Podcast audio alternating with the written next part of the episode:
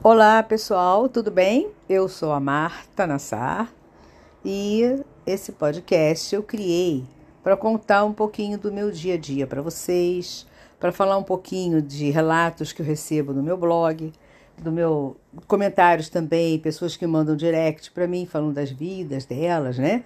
Porque eu sou é, coach motivacional e hoje eu estou muito na linha da psicanálise, né? Estou inclusive fazendo um curso de psicanálise, é onde eu pretendo atuar daqui pelo menos a dois a três anos, né? Porque esse curso ele vai levar uma média de dois anos, mais um ano de pós. Então, eu preciso ainda me formar para atuar na, na, na área de psicanalista, porque eu já sou formada em coach, né? Business coach, onde eu fiz um curso no exterior, em Orlando, e sou formada aqui também pelo Brasil como coach motivacional, emocional, que foi a linha que eu busquei para mim. É uma, uma, um estudo que me agrada muito, né? Adoro fazer análise de ser humano, eu adoro conviver com pessoas, eu assisto todos os realities, porque isso faz com que a gente conheça vários perfis, né? Desde aquele artista que você conhece como artista, conhece o lado artístico dele, e quando ele vai conviver confinado em algum ambiente, ele realmente mostra quem ele é. Porque naquele momento em que ele é o artista, ele está cantando, ele está atuando, a gente só vê aquele lado bacana dele, né? A gente é, se, se forma, é, a gente vira até, ó, fã da pessoa.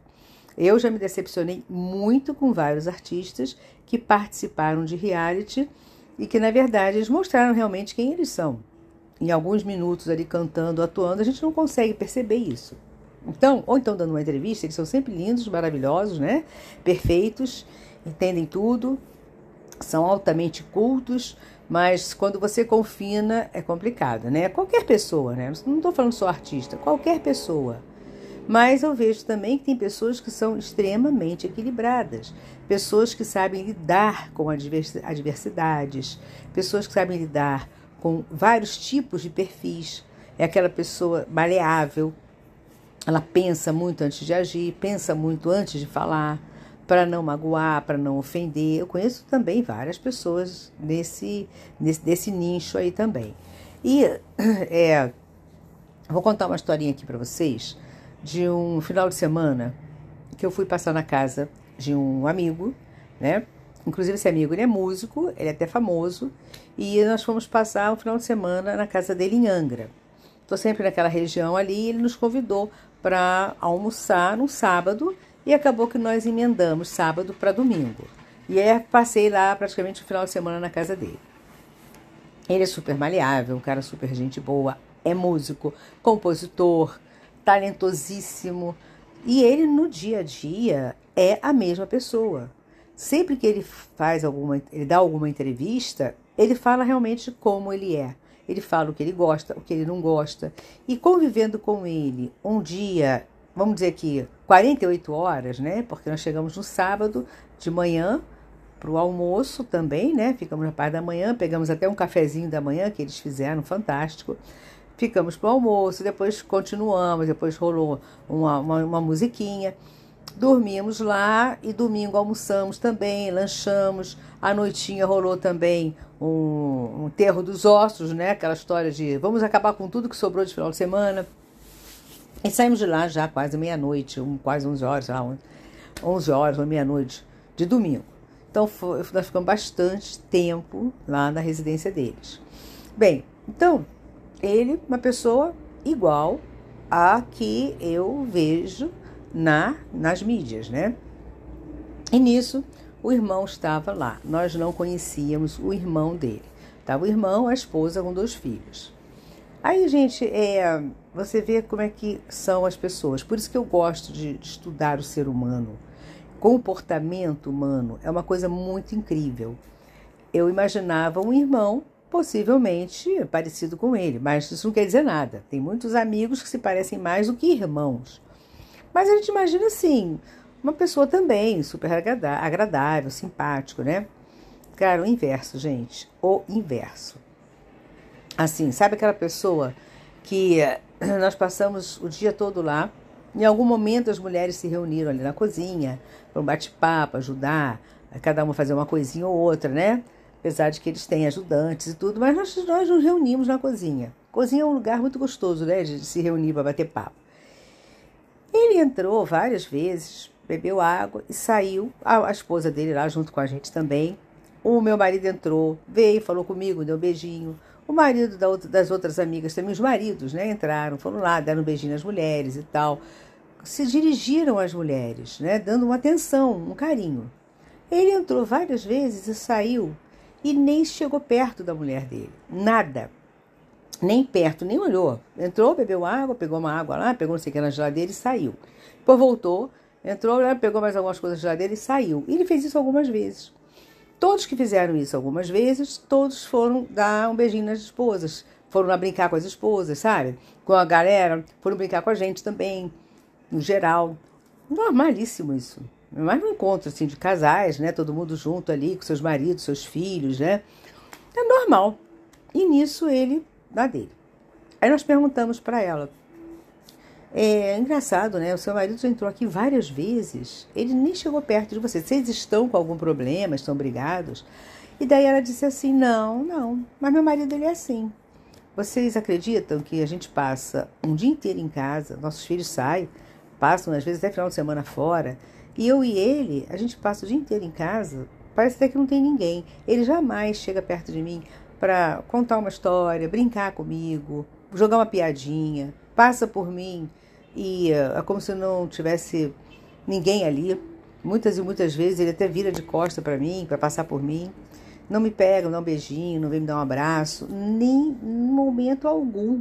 Ele é assim em casa e ele é assim em qualquer lugar que a gente esteja juntos. Aí nós perguntamos: ele tem algum problema emocional? Aí ela fala: olha, ele não quer aceitar isso. Ele não quer aceitar, ele diz que ele é, ele é normal, to, todo mundo é normal, lógico, não existe o anormal. Mas existem pessoas com algumas deficiências emocionais, psicológicas, né, físicas. E ele não tem, ele diz que ele não tem nenhuma deficiência. Ele diz para ela, ele não quer tratar absolutamente nada, porque ele diz: Eu não tenho deficiência nenhuma. Mas ele é completamente out. No, nesse encontro que nós estávamos lá, ele o tempo todo era assim, é, todo mundo ali almoçando, rolou um, uma carninha assada, né? E depois também entrou o pessoal lá de um bifezinho, eles fizeram um bobó de camarão, essa coisa assim bem bem é, convidativa, né? Para você estar tá no grupo, estar tá brincando, e todo mundo rindo, brincando, todo, todo mundo se falando.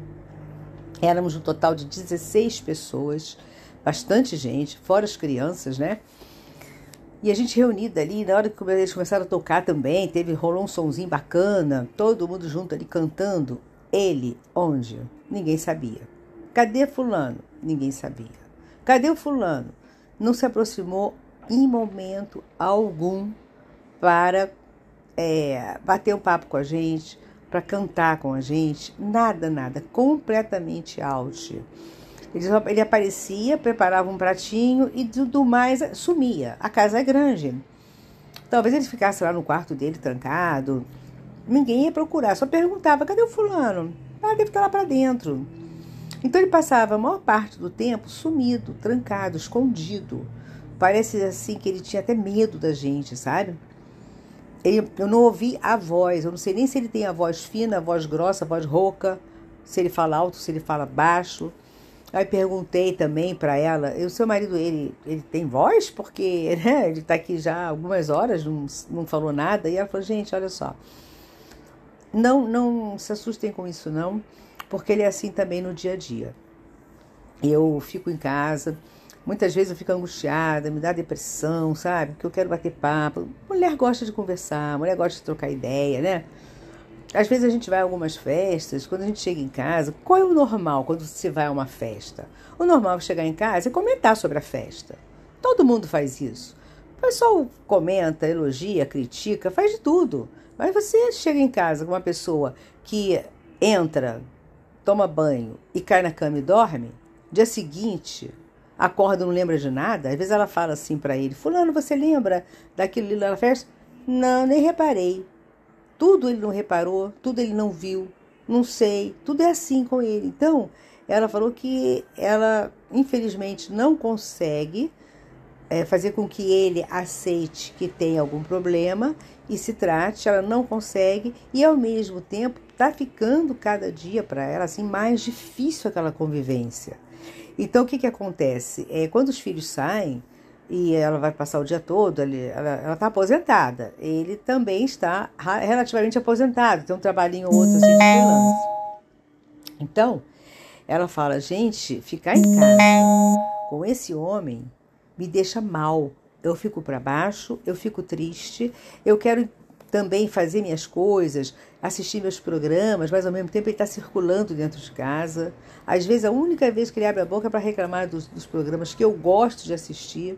Aí ele chega de novo esse programa e vira as costas e sai. Sabe? Então, assim, é sempre quando ele abre a boca para falar comigo, é me criticando de alguma forma. Então, gente, é, eu acho que você que está me ouvindo, talvez você passe por isso também, né? Tenha uma convivência, sim, seja com marido, companheiro, companheira, ou então parente, filhos, né? Até que também são assim, te deixam muito isolada dentro de casa, mesmo estando junto, você, né? Eles isolam as pessoas, né? Tem muita gente que tem esse dom de estar e não estar, né? Há pessoas que têm o dom de isolar as outras pessoas. Elas se destacam e não dão importância, não conversam, não dão atenção, não fazem uma brincadeira, não descontrai o ambiente. E tem muitas pessoas com esse dom. Talvez você aí que esteja me ouvindo tem esse problema perto de você. Ou talvez você também seja essa pessoa, assim, desse jeito. E eu vou dizer uma coisa com toda sinceridade. Por mais que doa ouvir a verdade, eu vou dizer o seguinte: você tem problema. Essa pessoa que convive com você que é assim tem problema. Problema, quando eu falo, todo mundo tem, mas tem problemas de ordem existencial, pode ser de ordem psíquica, emocional, pode ser de ordem sentimental, pode ser traumas. Então, essa pessoa ou você que é assim, pode buscar ajuda.